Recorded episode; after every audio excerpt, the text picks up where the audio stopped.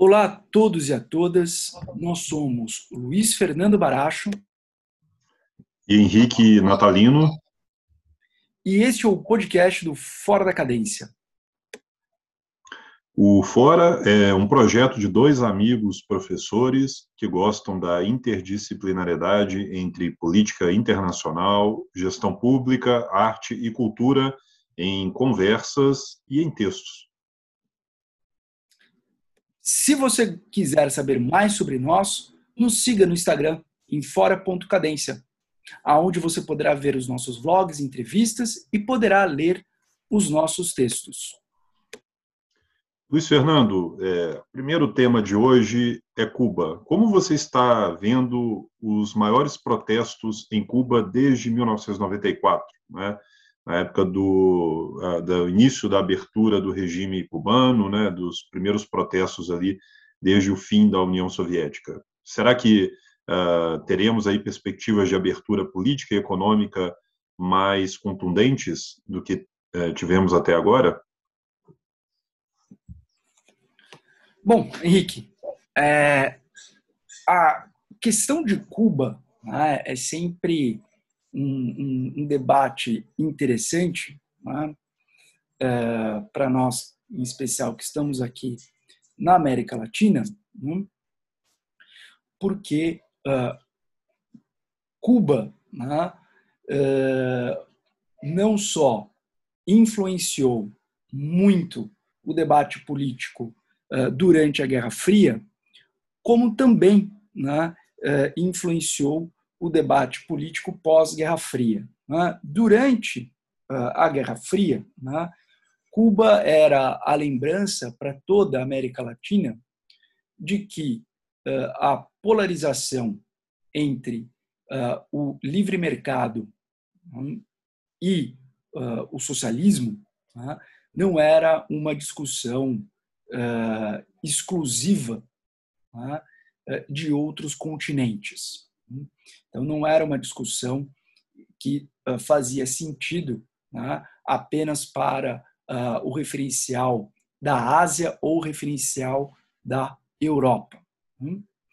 Além do mais, a presença constante de Cuba quando uh, os revolucionários cubanos acabam adotando um modelo socialista, é sempre importante lembrar que uh, o modelo socialista não era exclusivamente o um modelo a ser adotado por aqueles uh, que derrubaram o regime autoritário uh, cubano uh, de Batista, mas quando o, o novo governo cubano acaba adotando o modelo socialista, isso ficou como uma espécie de referência no horizonte político da América Latina. Hum? Bom, com o fim da Guerra Fria, a grande pergunta que se colocou é quando Cuba deixará de ser um regime socialista.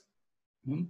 Bom, estamos em 2021 e isso ainda não aconteceu, o que mostra uma grande resiliência né, do regime cubano.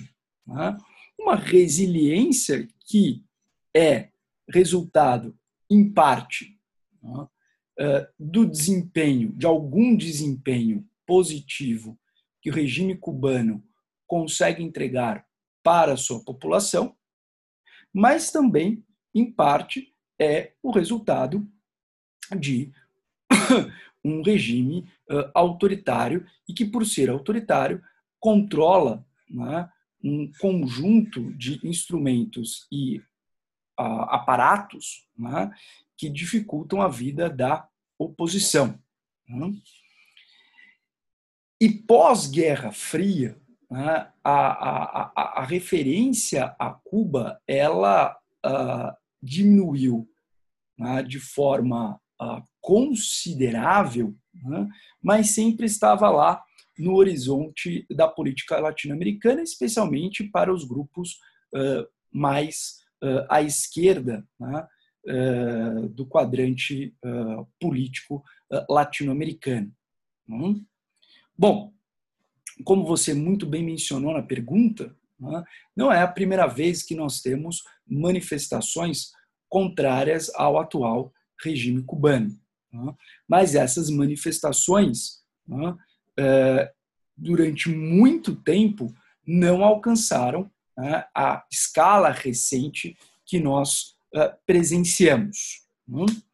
É, Cuba, por mais que seja uma grande exceção na América Latina, tá? como esse longevo país socialista, né?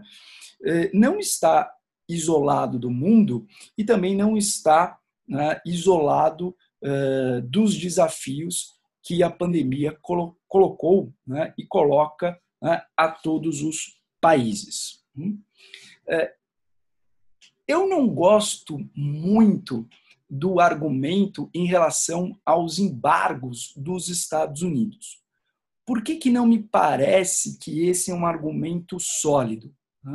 Quando nós pensamos no histórico de embargos americanos, nós falamos de seis momentos em que uh, os Estados Unidos, de alguma forma, uh, restringiram o fluxo, o fluxo de comércio, o fluxo de pessoas e o fluxo de investimentos em relação a Cuba. Né? Cuba, historicamente, tem uma relação muito forte com os Estados Unidos. Não podemos esquecer que o processo de independência de Cuba foi, em grande medida, possível por conta do apoio dos Estados Unidos. Né? Mas, olhando esse histórico né, de uh, sucessivos, sucessivas sanções, né, é, é complicado dizer que as manifestações são um resultado direto dos efeitos negativos sobre a economia e sobre a sociedade das sanções impostas pelo governo americano. Porque desde 1960 Cuba está sob algum tipo de sanção econômica dos Estados Unidos. E desde 1991, Cuba está sob algum tipo de sanção econômica dos Estados Unidos sem o apoio da União Soviética. Então, dizer que essas manifestações são um resultado inerente das sanções é um argumento que desvia de dois focos importantes. Quais dois focos importantes? Primeiro, uh, o fato de que uh, a pandemia né, se colocou como um fator uh, de estresse para uma economia já fragilizada, tá? e o fato de que nós estamos falando de, uma, uh, de um regime autoritário. Né? E um regime autoritário que, naturalmente, né, uh, acaba criando né, ali o, o, o, ambiente ideal né, para eventuais oposições. Né? Então, eu, eu, eu, eu não gosto do argumento e os embargos. Né? O argumento e os Estados Unidos. As sanções americanas, elas prejudicam o ambiente econômico e social de Cuba? Sem dúvida. Tá? Elas dificultam? Sem dúvida. Trump aumentou um conjunto de sanções? Sim. Mas o fez em 2017, 2018 e nós estamos falando de 2021. Então, não me parece que o argumento e os embargos seja o argumento que explica a insatisfação. O que explica a insatisfação é o fato de que os cubanos vivem em um regime autoritário é? e grupos que não se sentem confortáveis com isso sempre existiram, mas agora a pandemia levou a uma situação de estresse para uma economia que já estava fragilizada em um momento muito oportuno, porque falamos de um momento de uma transição política em Cuba, né? uh, com, uma, com uma, uma, um, um novo governo, com né, esse mundo da política cubana quase que pós-família Castro. Então, aqui há uma janela de oportunidade para a oposição. Se essa janela de oportunidade será utilizada e se essa oposição terá capacidade de avançar sobre os obstáculos inerentes a um regime autoritário, né, eu acho que o fato de que uh, milhões de cubanos ficaram sem acesso à internet durante alguns dias, de propósito, pelo governo cubano, é mais do que suficiente para apresentar um cenário de um regime autocrático. Né?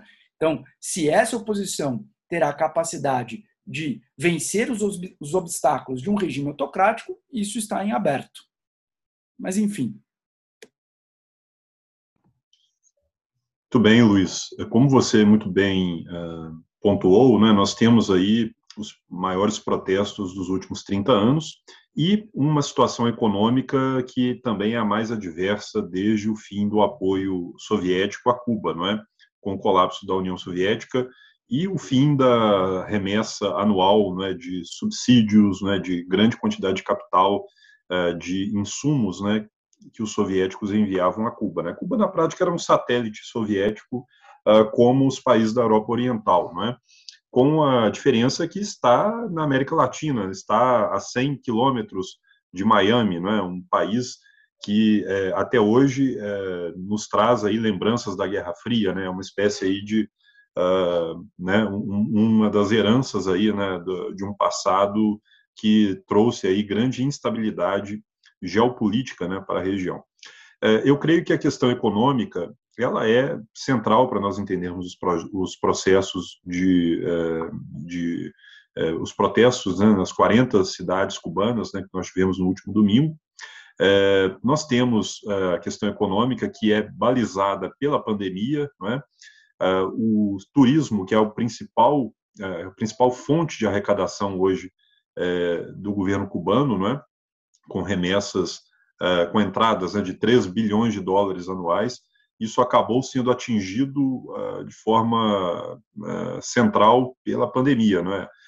pelos dados aqui que eu vi, isso caiu para 1 bilhão de dólares por ano. É? Então, a economia cubana, que já é uma economia muito dependente de remessas de cubanos no exterior, é? de doações unilaterais e de ajudas externas, não é? é, a ajuda da Venezuela, por exemplo, com petróleo né, durante a década de 2000, durante o auge da Petrocaribe, do Chávez, por exemplo, né, supriu é, Cuba com 100 mil barris diários de petróleo. Né? Essa ajuda toda acabou, né?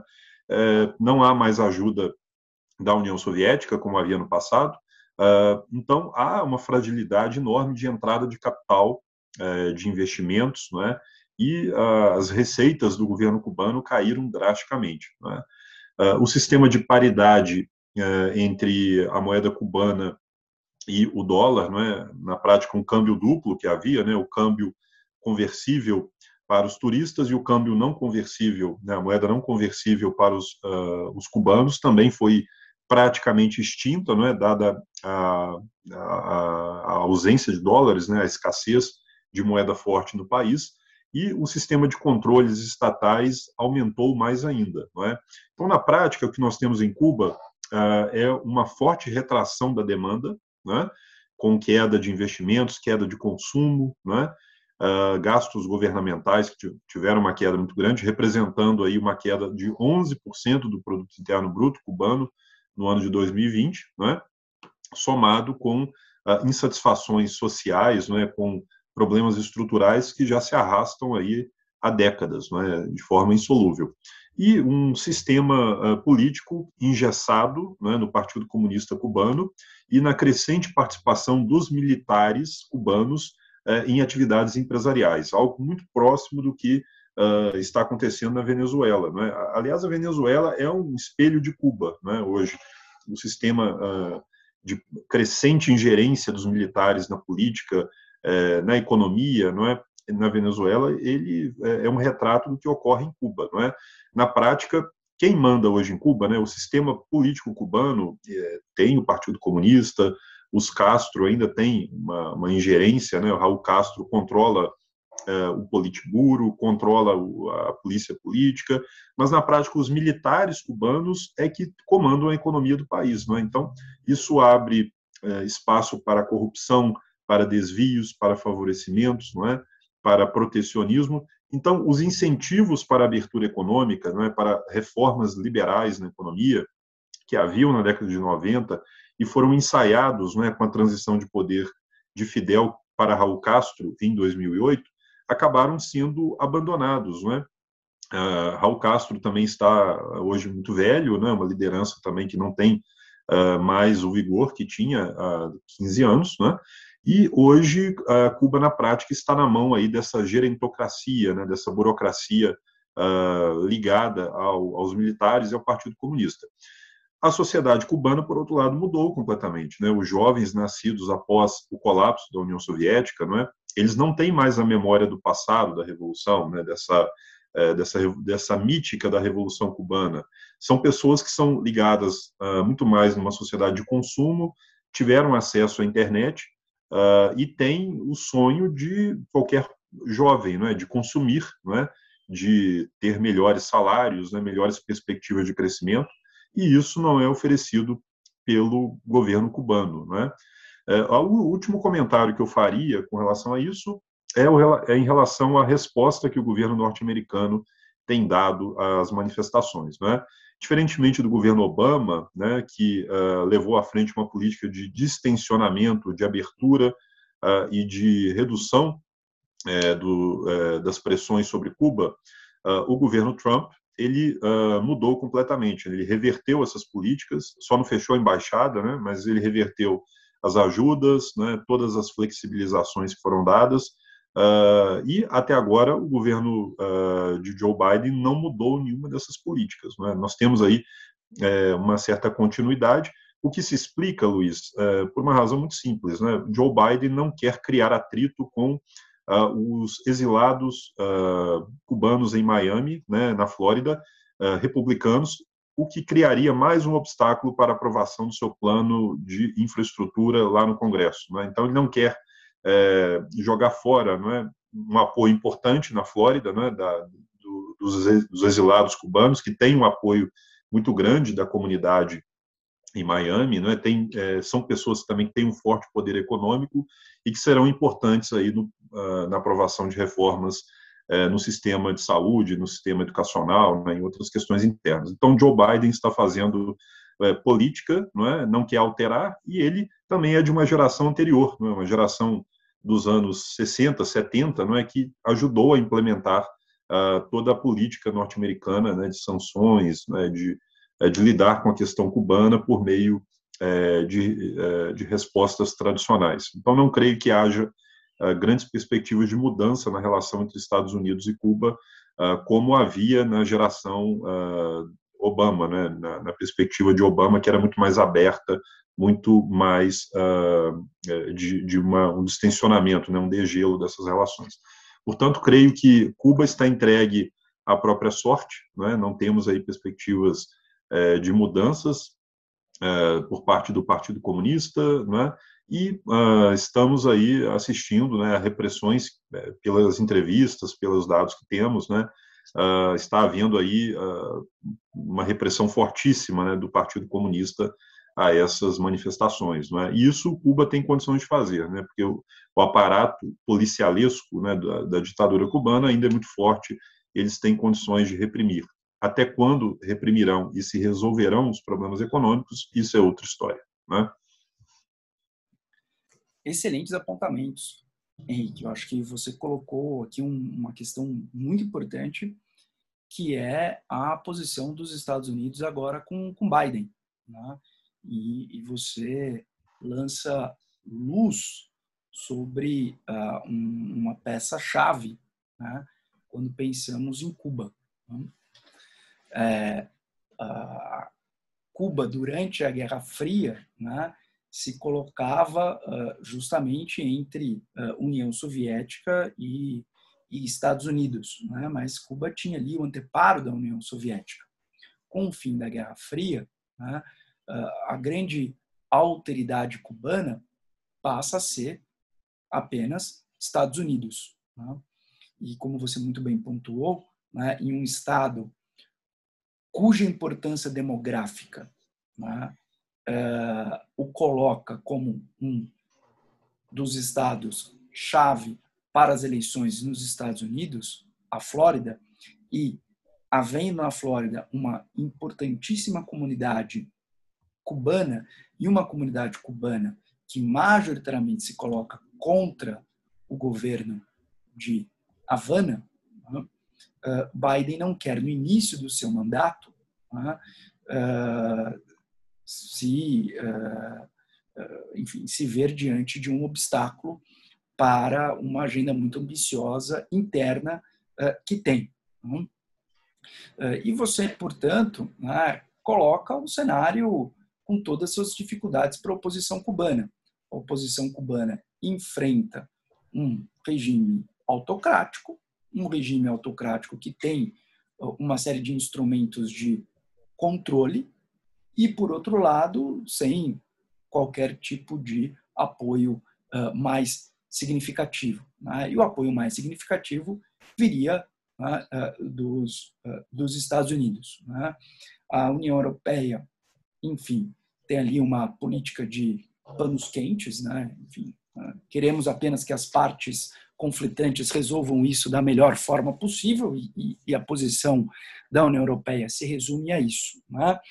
O único ator internacional né, que possui alguma capacidade né, de dialogar com o governo cubano sem um apoio dos Estados Unidos né, fica muito limitado, que é a Santa Sé. Não podemos nos esquecer que a reaproximação Estados Unidos-Cuba durante a administração Obama foi articulada pela Santa Sé. Esse foi um dos grandes pontos da diplomacia uh, do Papa Francisco.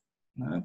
Mas a Santa Sé tem uma capacidade muito reduzida de uh, mediar agora essa situação se o governo americano né, não quiser comprar este, este, este conflito. Tá? Então, a oposição cubana não me parece que tenha ali um campo muito, muito fértil.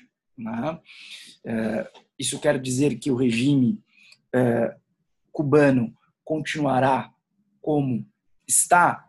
Eu não faço esse tipo de previsão, né? porque, como eu coloquei na minha fala, né?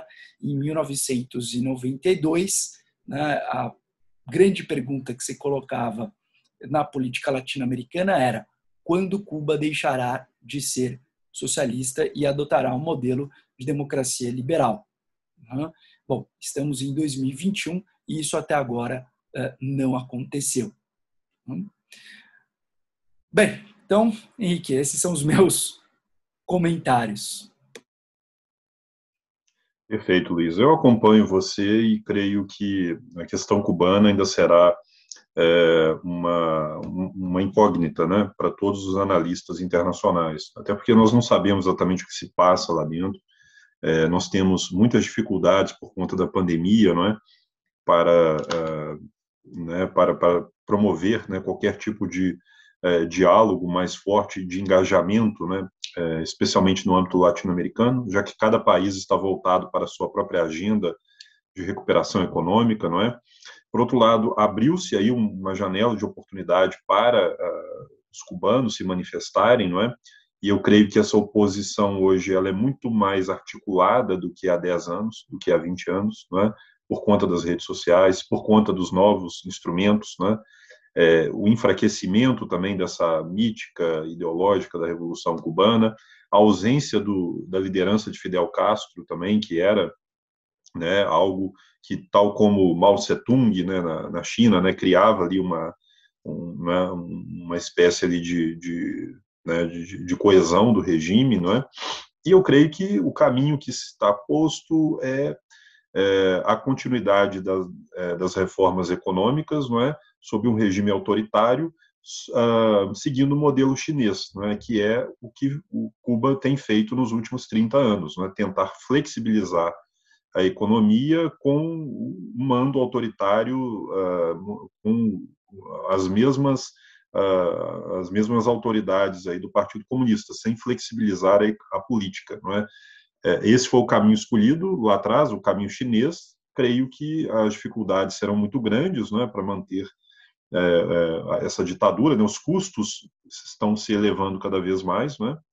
mas eu creio que dificilmente nós teremos uh, reformas democráticas como os norte-americanos uh, almejam em Cuba, não é? E como uh, todos imaginam. Creio que não teremos esse caminho. Teremos aí talvez aí um, algum tipo de caminho intermediário, né? Com algumas uh, mudanças políticas pontuais e reformas econômicas que precisam persistir, não é?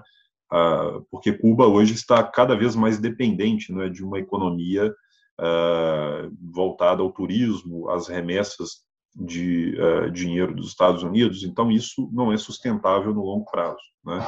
Uh, e o próprio a entrada de turistas no país já cria também problemas, né? porque há um certo apartheid né? entre uh, as áreas turísticas, as áreas para consumo né? de, de, pessoas que vêm de fora para visitar o país e aquilo que os cubanos têm, aquilo onde eles podem circular. Né? Então isso acaba gerando é, contradições que é, né, acabam erodindo o próprio modelo é, político e as restrições econômicas estatais. É? Então, é um, uma questão aí que nós teremos muito mais uh, tempo aí para discutir, porque ela não vai terminar certamente essa semana.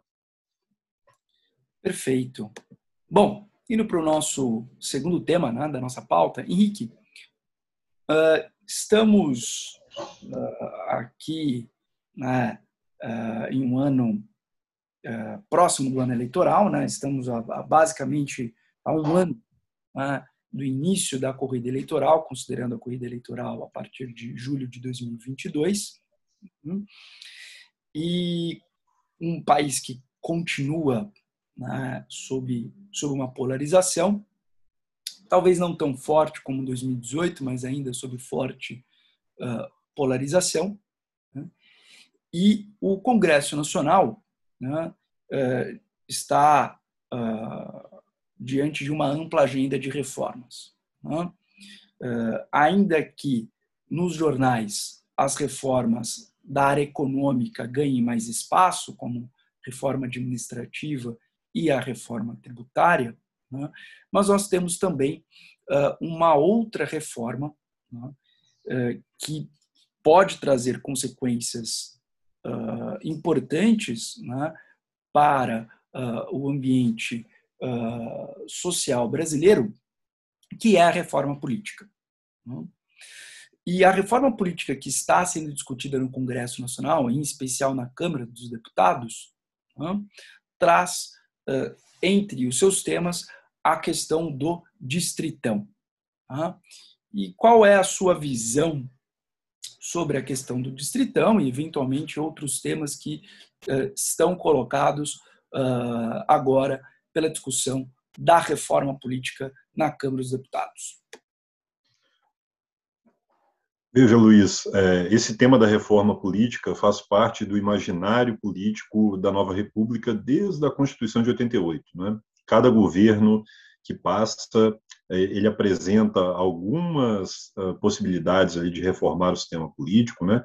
E na prática o que houve foi muito pouco, né? Desde então, né? Nós tivemos, por exemplo, em 1993 o plebiscito uh, para decidir sobre o sistema de governo e forma de Estado, né? É, com a vitória do presidencialismo, a confirmação do presidencialismo da República. Tivemos em 1995 a aprovação da lei dos partidos políticos, não é? que baliza até hoje o funcionamento das siglas partidárias no país, é, e que estabeleceu, entre outros, as, outros critérios, né, uma cláusula de barreira que foi derrubada alguns anos depois, né, em 2006, é, pelo Supremo Tribunal Federal, não é, que deu ensejo né, à manutenção é, de nenhuma barreira para a, a votação para a Câmara dos Deputados, e mais recentemente, no ano de 2015 até 2017, né, algumas mudanças no sistema eleitoral que foram aprovadas uh, e algumas mudanças importantes, né? É, cabe citar, por exemplo, a criação é, do, é, da, de alguma cláusula de barreira, né, de 2%, uma cláusula gradual que está sendo implementada a partir de 2018, 2022, depois 2026, né, com cada vez maior né, é, restrição para a eleição para a Câmara dos Deputados. Então, creio que é uma reforma importante que ainda não entrou completamente em vigor, não é? é está sendo feita pouco a pouco, não é? e ainda terá uh, ainda desdobramentos importantes. Não é? Mas a nossa tradição brasileira sempre é de uma inflação legiferante muito grande, não é? Então, entra mandato, sai mandato, começa a legislatura, acaba a legislatura, os deputados sempre e senadores, né, sempre se engajam em novas propostas de alteração da Constituição, né, de tentar mudar o sistema político brasileiro. Então, por uh, falta de propostas, falta de ação, nós não podemos acusar os nossos legisladores. Né, eles estão realmente uh, engajados em alterar eh, o sistema político. Né. Muitas vezes, eh, não, nós não temos essa resiliência né, de esperar que as instituições se consolidem é, e que as alterações ganhem espaço para testarmos né, e para vermos os resultados. E essa é uma eterna briga entre cientistas políticos e os políticos, né?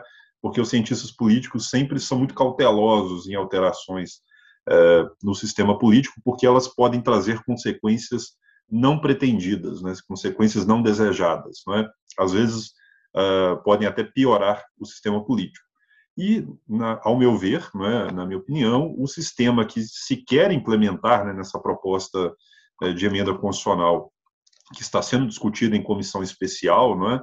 Uh, é, relatada pela deputada Renata Abreu, né, do Podemos de São Paulo, uh, eu creio que ela é, traz aí um grande risco né, para o nosso sistema político, que é a introdução desse sistema do distritão. Né? O que, que é o distritão? Eu já vou explicar o que, que é, mas primeiro nós temos que entender o que é o sistema político brasileiro hoje, como que é a votação para a Câmara dos Deputados, né? Nós temos hoje um sistema é, de votação proporcional, né, é, que leva em conta o voto em candidatos e nos partidos, né, privilegiando o voto de legenda. Né? Então, no cálculo para a distribuição de cadeiras na Câmara dos Deputados, se leva em conta é, o voto em pessoas e o voto nos partidos. Né? Somam-se somam -se esses votos né? E temos o quociente eleitoral, distribuindo o número de votos de cada partido pelo número de cadeiras, né? para que tenhamos ali uma distribuição de é, cadeiras de acordo com a proporcionalidade. Né? Então, a regra vigente hoje é o voto proporcional. Né? Partidos que têm mais votos têm mais cadeiras. Né? O nosso sistema também privilegia os chamados puxadores de votos, é? Ou seja, é, partidos que têm é, candidatos que têm uma votação muito grande acabam tendo mais votos, é? e isso acaba ajudando a eleger os candidatos do mesmo partido, da mesma coligação, que uh, tem uma votação menor. Então, na prática, eles arrastam, né? eles puxam votos e isso ajuda o partido. Não é? Então, o nosso sistema ele privilegia os partidos, ele é proporcional e ele uh, favorece aqueles que têm uma votação maior. Né? Uh, então, na prática, uh, o nosso sistema partidário ele é favorecido pelo sistema atual, né? com todos né, os problemas que ele tem, é? ele é um sistema que não é dos piores do mundo. É? Ele pode ser aperfeiçoado. Eu já vou em seguida falar sobre algumas alterações importantes que ele poderia ter. Porém, quer se colocar no sistema eleitoral brasileiro, um, creio que um monstrengo, né, o chamado distritão, que tem alguns, algumas uh, similaridades né, com outros sistemas políticos do mundo. Eu citaria aqui democracias invejáveis, como Jordânia, Afeganistão, Ilhas Tuvalu, né, que são democracias muito consolidadas, estáveis, né, regimes democráticos que trazem aí uh, exemplos para o mundo todo, né, principalmente nos últimos anos, uh, e que são realmente um espelho para o Brasil. Né? É claro que eu estou brincando aqui, fazendo uma ironia, é, apenas para dizer que uh, o sistema distritão, né, na prática, ele não é interessante para o Brasil. Né? O que seria o distritão? O distritão é você eleger né, apenas os candidatos mais votados, independente do partido. Né? Então, nós temos os 50 mais votados, os 50 irão para a Câmara. Né? Parece uma solução muito simples, muito interessante, não é? à primeira vista, não é? é numa análise mais superficial, né? porque isso é, transformaria a eleição numa eleição, a eleição para os deputados numa eleição majoritária, não é? como qualquer eleição que se faz hoje, como eleição para o Senado, eleição para governadores, prefeitos, porém ela tem três grandes defeitos, né? É, a criação dessa de, desse distritão, né? Dessa proposta. Primeiro, ela é, na prática ela congela a situação de poder nas eleições, ou seja, quem está lá tende a continuar lá, né? Os incumbentes, porque eles têm mecanismos de uh, maior projeção do seu mandato, aparecem mais, têm mais visibilidade midiática, então eles têm incentivos para permanecer lá. Né? Então, favorece quem já tem mandato. Em segundo lugar, favorece os candidatos super ricos ou muito famosos, né? aqueles que têm uma grande visibilidade midiática, porque isso traz mais vantagens né, para esses candidatos. Né? Eles vão ter, vão ter muito mais facilidade de obter voto. Uh, e os super ricos, né, pessoas que têm dinheiro, empresários, né, pessoas que querem uh, né, usar poder econômico para obter um mandato, também terão incentivos muito maiores para serem eleitos. E, por último, o grande problema, a meu ver, é que os votos que não são dados a esses candidatos são simplesmente jogados fora. Né? Então, o sistema de distritão, na prática, ele elimina a proporcionalidade na eleição. Né? E, com isso, ele aniquila os partidos políticos, né? porque a eleição ela se torna hiperindividualizada ela não se torna mais uma eleição centrada em partidos, em ideias, em propostas, mas sim uma eleição voltadas a, a, eleições voltadas à projeção individual de candidatos que se tornam descolados dos partidos. Então, na prática, o distritão ele implode o sistema partidário, ele destrói as identidades partidárias e ele uh, traz incentivos apenas para a criação de uh, personalidades uh, que vão se tornar, cada uma delas, um partido em si. Então, ela fragmenta ainda mais o sistema político brasileiro, ela cria ainda mais dificuldades, porque no lugar de partidos nós teremos que negociar com pessoas. Né? Os partidos perdem a sua razão de ser e, com isso, nós enfraquecemos ainda mais a governabilidade, a transparência, não é? a, a, funcionalidade do nosso sistema político. Então, na prática, eu estou aqui comentando principal há outros, outras questões a ser, sendo analisadas, né, como o tamanho do a extensão do mandato, a data de posse, uh, questões aí sobre a data da eleição, mas eu creio que são discussões marginais. Eu creio que o principal problema uh, dessa proposta de emenda constitucional da deputada uh, Renata Abreu é a questão do distritão. Felizmente, há uma oposição no Senado, né, é, há uma, uma, uma, certa resistência né, em relação ao distritão, que não é a primeira vez que chega também à Câmara dos Deputados, né, já houve outras tentativas de enxertá-lo, né, mas eu creio que é uma mudança casuística que vai favorecer os atuais deputados, vai favorecer candidatos é, como Tiririca, né, como uh, outras figuras aí esdrúxulas né, que entram para disputar eleições, não é? mas eh, não traz nenhuma vantagem, ao meu ver, para o sistema político brasileiro. Por outro lado, o voto distrital misto, né, que é uma eterna, eh, uma, uma eterna proposta ali que ainda não conseguiu ainda eh, ganhar o apoio da sociedade dos parlamentares, que poderia ser uma proposta interessante né, para tornar o nosso sistema mais representativo, fortalecer os partidos, as identidades partidárias, uh, e tornar as eleições mais limpas, ainda não obteve ali um consenso uh, na Câmara dos Deputados. Né?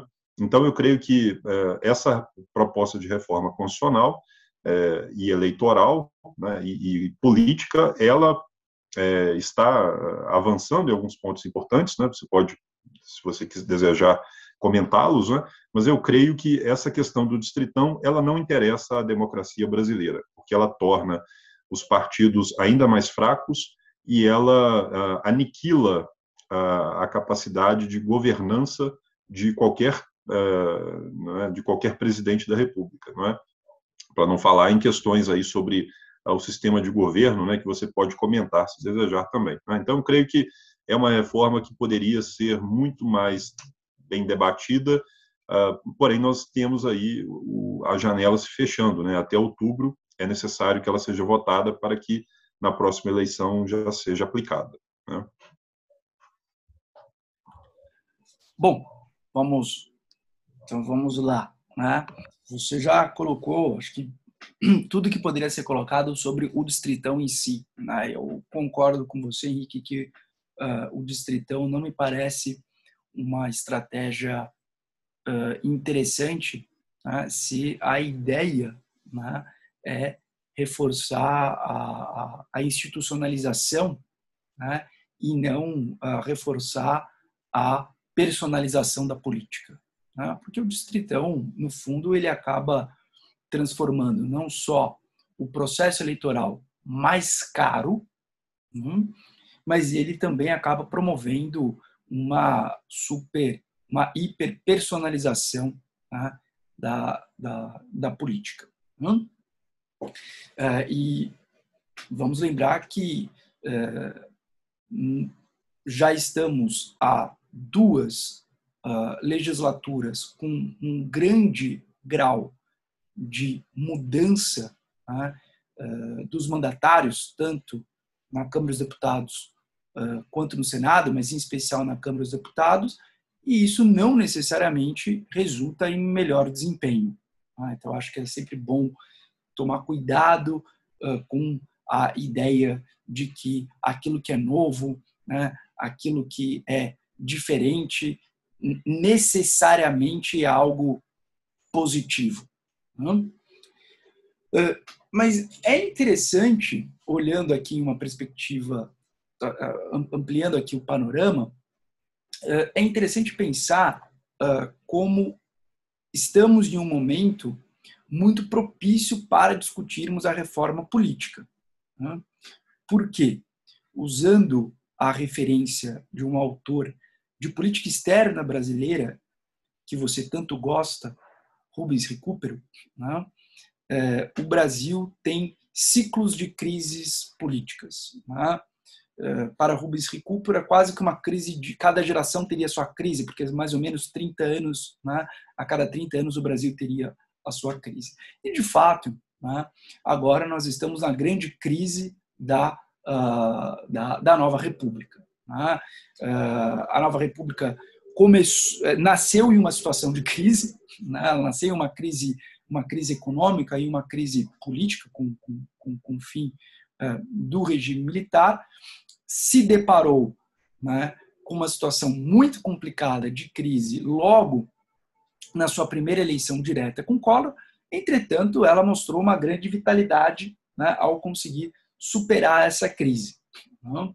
E mantivemos ali um, um, um sistema presidencialista de coalizão, mas com dois partidos com maior capacidade de articulação de projetos nacionais. Por um lado, o PSDB e, por outro lado, o PT. Né? Em 2018, essa, esse cenário, essa estrutura acabou explodindo. Né?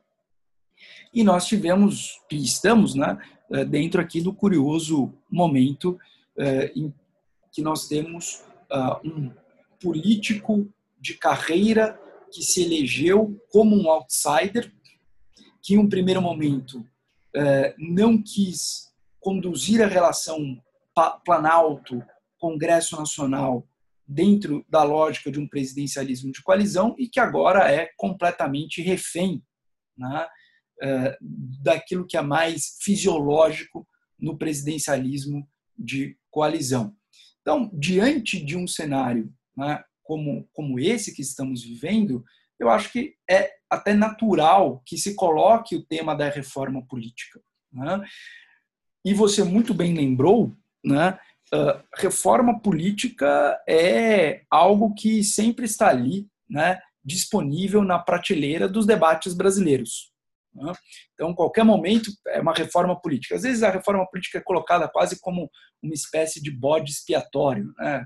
Uh, você não tem uma resposta muito satisfatória para um determinado problema, você diz que esse é um problema da política brasileira e pela política brasileira ser um problema, ainda que você não esclareça o que é o problema em si, você apresenta uma solução genérica que seria a reforma política. E como você muito bem colocou, essa não é a primeira vez que nós temos uma reforma política.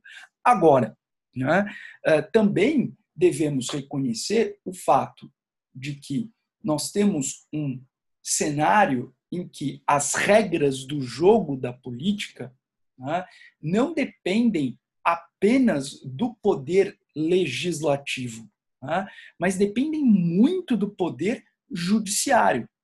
Né, por dois motivos. Primeiro, né, eh, nós temos, né, em alguns momentos, uma atuação muito contundente do Supremo Tribunal Federal sobre né, as leis que eventualmente existiam ou foram aprovadas sobre o sistema político, né, justiça seja feita ao Supremo Tribunal Federal, o Supremo Tribunal Federal não age de ofício, então, se o Supremo Tribunal Federal teve de se posicionar, por exemplo, né, como você já colocou, quando tivemos a primeira ideia, na verdade, o primeiro dispositivo legislativo que traria uma cláusula de barreira né? Eh, foram partidos políticos que ajuizaram uma ADI, que ajuizaram uma ação uh, declaratória de inconstitucionalidade. E, enfim, né, o STF foi provocado, mas né, se posicionou de forma a considerar aquele, aquele, aquele expediente inconstitucional. Uh,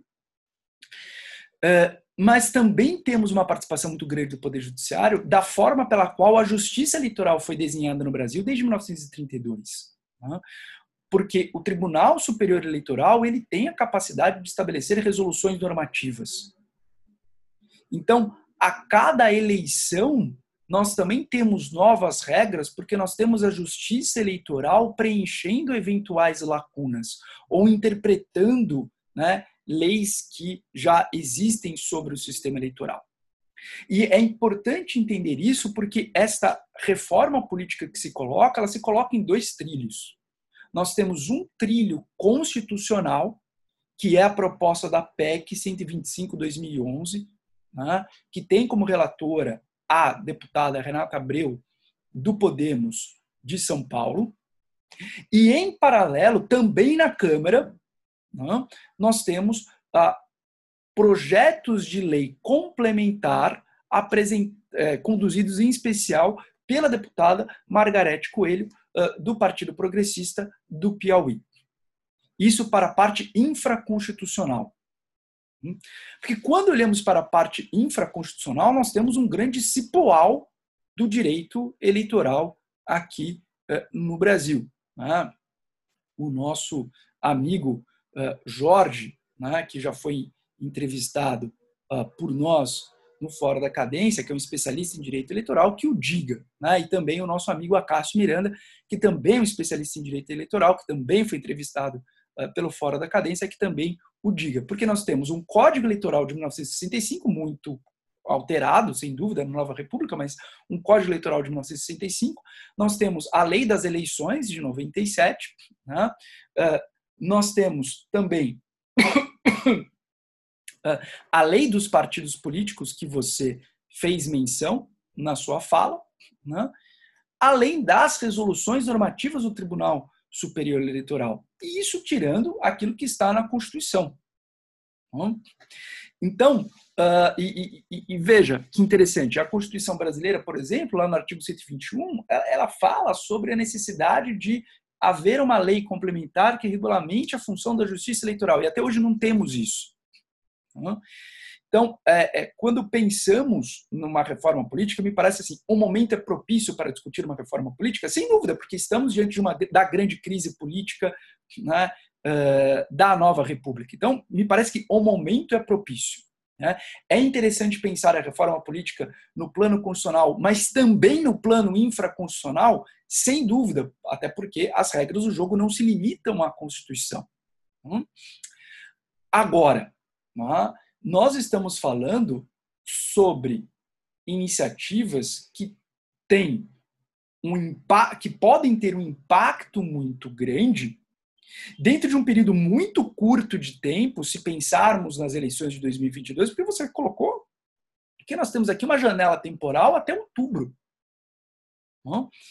E usando a, a, expressão de mau gosto eh, de, do, do ex-ministro Salles, né, pode ser que se aproveite para passar a boiada né, nesse momento e coisas que talvez não sejam tão interessantes sejam aprovadas. Né?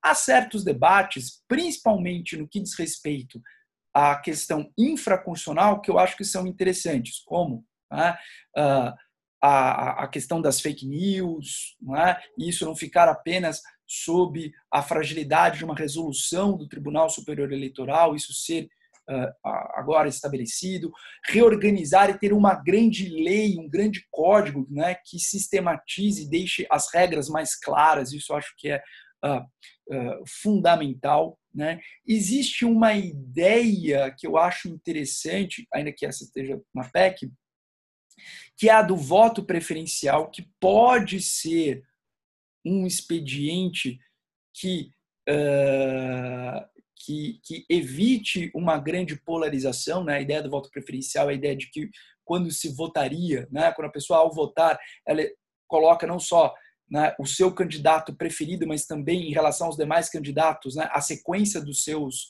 uh, dos seus candidatos que uh, mais desejo. Então, é como se eu tivesse, por exemplo, fazer hoje em dia, né, com o Sisu, né, eu, tô, eu vou lá, vou uh, buscar uma, uma, uma, uma, faculdade, né, eu fiz o meu Enem, né, e aí eu coloco lá, eu quero, primeiro lugar, sei lá, medicina veterinária na Universidade X, depois, em segundo lugar, medicina veterinária na Universidade Y e assim sucessivamente. Né? E aí no voto uh, preferencial nós não ficaríamos né, à mercê uh, de um segundo turno, né? e isso talvez fosse uh, se mostrasse um expediente interessante para, para evitar a polarização. Né? eu só acho um pouco complicado colocar uma questão como voto preferencial para todas as eleições né, a partir do, do, ano que vem. Eu acho que também é interessante, talvez, em algum momento, experimentá-la em, voto, em, em eleições municipais, ver como isso reage, porque, de novo, nós estamos falando de pequenas alterações que podem ter grandes consequências. Né? E uma dessas pequenas alterações que podem ter grandes consequências é o distritão. E, nisso eu concordo com você completamente. Eu, não me parece que o distritão é sobremaneira né, uma, um, um expediente interessante. Né? E vamos lembrar que, inclusive, há uma discussão em paralelo a todas essas, que é a discussão do semipresidencialismo, tá? que é algo que vem ganhando força, colocado em especial pelo ex-presidente Michel Temer, mas que vem ganhando força, né? e isso talvez ali toque uh, no coração uh, de alguns uh, políticos brasileiros mais antigos, porque houve a possibilidade do Brasil ser, ter sido parlamentarista na Assembleia Nacional Constituinte. Né? Uh, inclusive, esse era um ponto uh, muito forte, em especial dentro do PSDB. Né? Uh, enfim, e aí tensões entre Ulisses Guimarães, Fernando Henrique Cardoso, Mário Covas e, e, e, e Sarney acabaram levando a política brasileira para outros rumos. Né? E aqui eu não estou dizendo que parlamentarismo é necessariamente melhor do que presidencialismo, ou que presidencialismo é necessariamente melhor. Né? Mas para terminar a minha colocação, né, vou pegar emprestado uma observação que você fez, que eu concordo muito, que é o seguinte: existem certas mudanças, ah, porque, de novo, essa não, vai, essa não seria a primeira reforma política brasileira, existem certas mudanças importantes ah, de reformas políticas pretéritas que ainda não foram plenamente implementadas. E o melhor exemplo é a cláusula de barreira. Nós tivemos a primeira experiência com a cláusula barreira, que me parece que foi positiva, nas eleições municipais de 2020. Nós, nós teremos eleições nacionais e estaduais ano que vem. E, e, e a ideia da cláusula é que se coloca até 2026.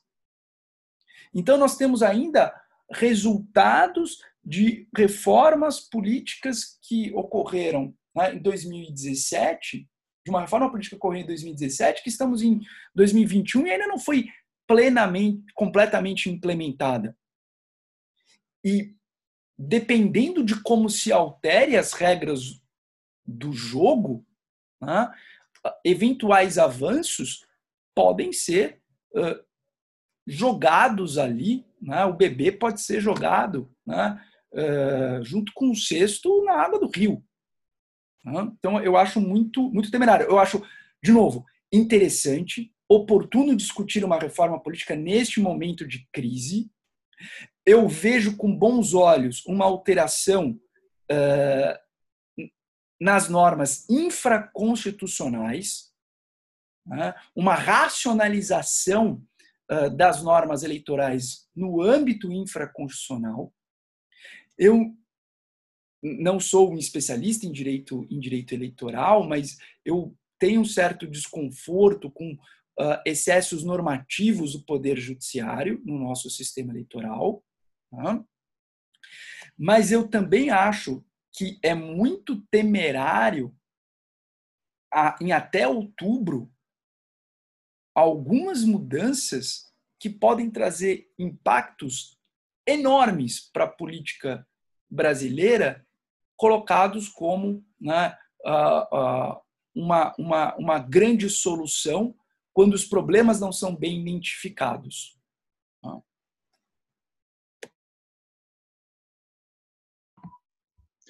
Uma, uma discussão sem dúvida nenhuma que nos traz aí grandes possibilidades né, para o futuro uh, e sempre ficamos naquela naquele dilema, não é? é será melhor alterar uh, ou ficar como estamos. Né? Muitas vezes, a melhor reforma política é fazer reforma nenhuma, não é? porque podemos até caminhar para um retrocesso, né? para um, uma piora do, da qualidade da nossa representação. Não é? É, eu creio que o Brasil já experimentou vários, várias possibilidades nesse âmbito, né? É, mas nós temos sempre que ter em mente que as democracias, em qualquer lugar do mundo, elas não existem sem partidos políticos. Não é?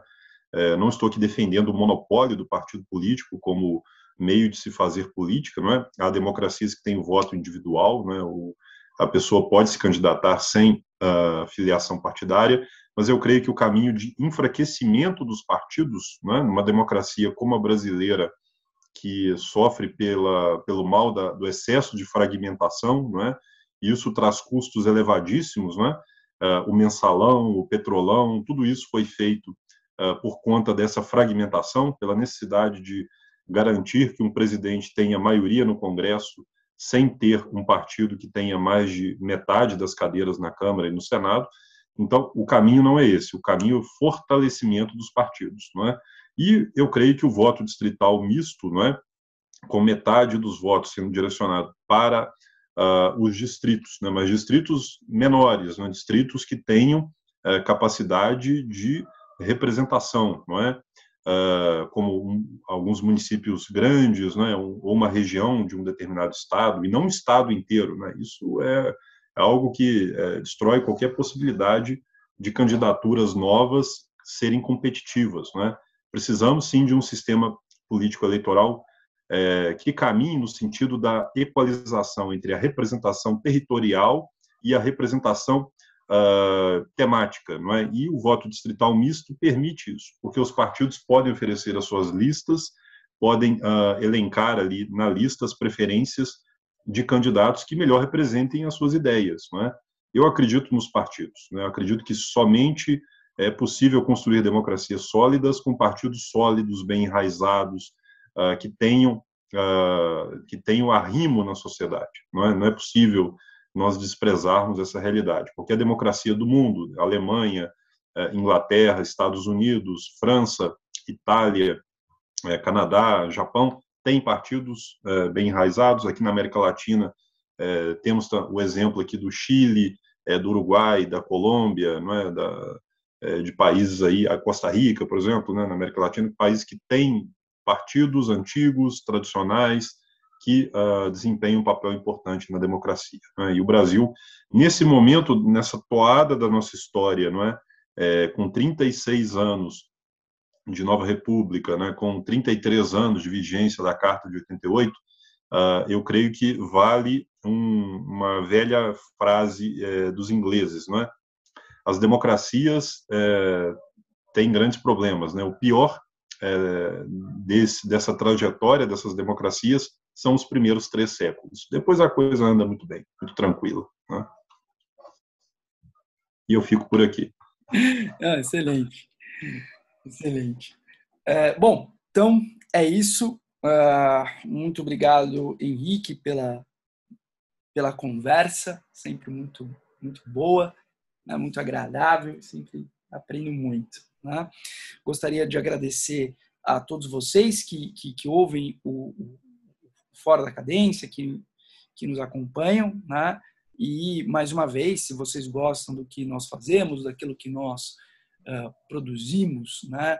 do conteúdo que colocamos aqui de forma uh, gratuita e com muito, muito zelo, muito carinho na, na, na sua curadoria, né?